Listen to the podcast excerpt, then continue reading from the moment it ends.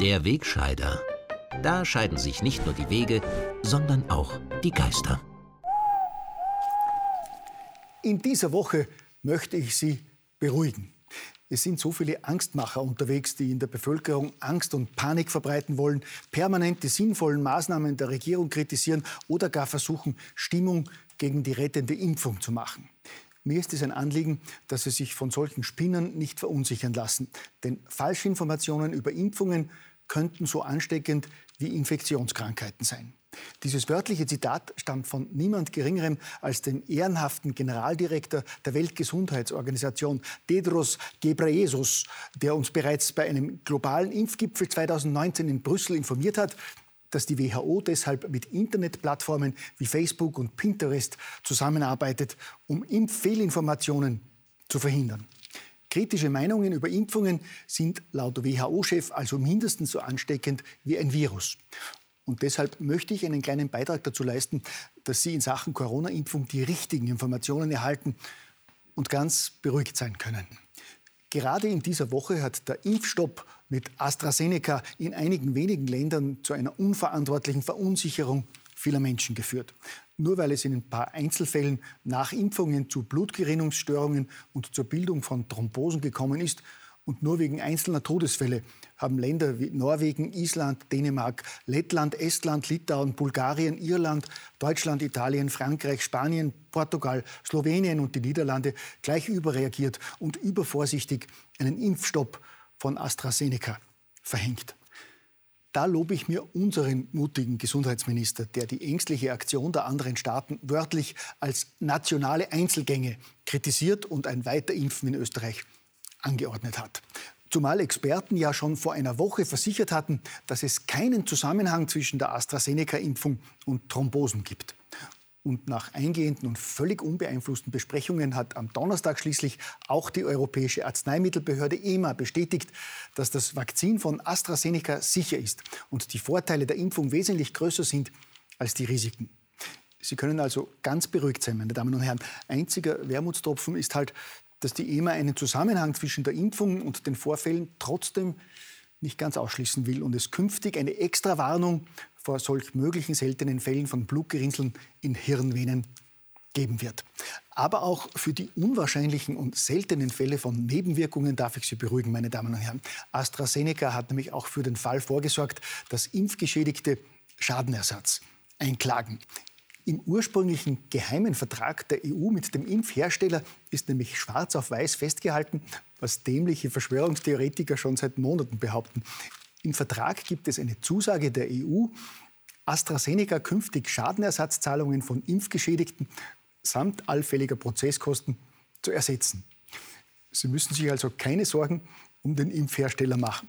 Im Falle, dass bei den Impfungen doch einmal etwas schiefläuft, muss nicht AstraZeneca für den Schaden aufkommen, sondern Sie und ich, also die EU-Steuerzahler. In diesem Sinne halte ich es mit dem Wiener Bürgermeister, der dazu aufruft, solidarisch zur EU-Impfstrategie zu stehen und dabei wörtlich formuliert, wir sollten alle weniger schimpfen und mehr impfen. Schließlich sind wir bereits in der dritten Welle, wie uns Rudi Angstschober am Freitag mit gewohnt angstvoller Miene wissen hat lassen. Von weiteren Lockerungen kann derzeit keine Rede sein.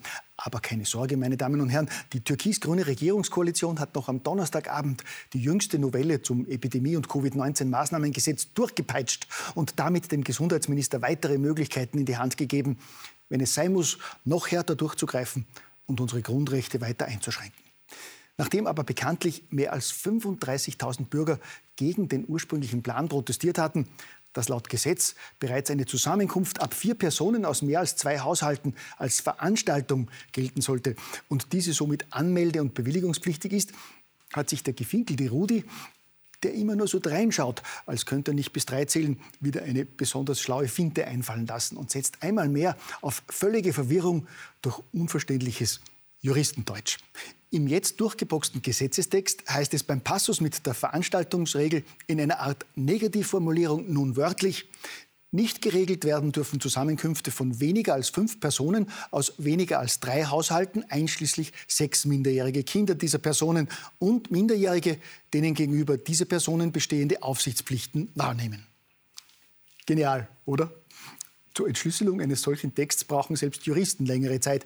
Zur praktischen Anwendung für die Bürger und die einschreitende Polizei ist er jedenfalls gänzlich ungeeignet.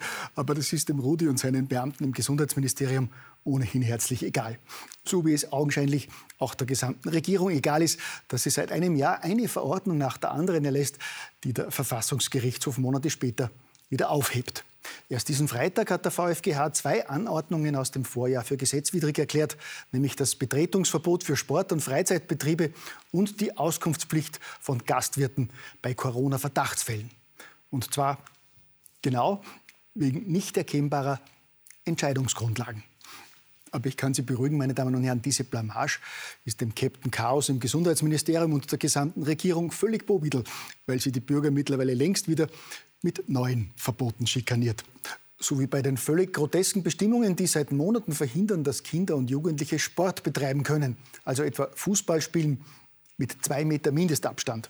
Oder immer neuen Auflagen, die dafür sorgen, dass Wirte, Hoteliers, Künstler und Kulturschaffende nicht arbeiten und ihre Existenz sichern dürfen was leider immer noch zu Kritik und Protesten der Betroffenen führt. Aber keine Sorge, meine Damen und Herren, kritische Bürger werden, so wie Ärzte, Beamte und Polizisten, mehr oder weniger dezent unter Druck gesetzt und unter Mithilfe willfähriger Medien diffamiert. Ein findiger Arzt und Unternehmer, der einen konventionellen Impfstoff entwickelt hat und allen Interessierten gratis zur Verfügung stellt, wird nicht etwa unterstützt, sondern angezeigt und bekämpft. Ein Tiroler Pfarrer, der es gewagt hat, auf der Homepage seiner Pfarre zur Impfaktion im Zillertal Stellung zu nehmen und dabei für eine freie Entscheidung der Menschen plädiert hat, musste seinen Beitrag auf Weisung der Erzdiözese Salzburg wieder entfernen.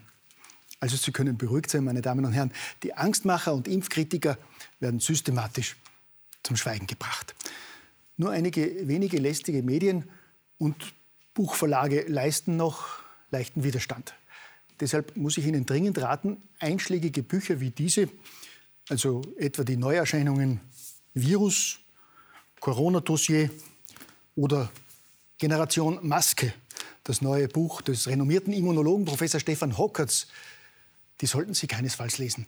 Denn diese Teufelswerke könnten Sie unnötigerweise beunruhigen, gell?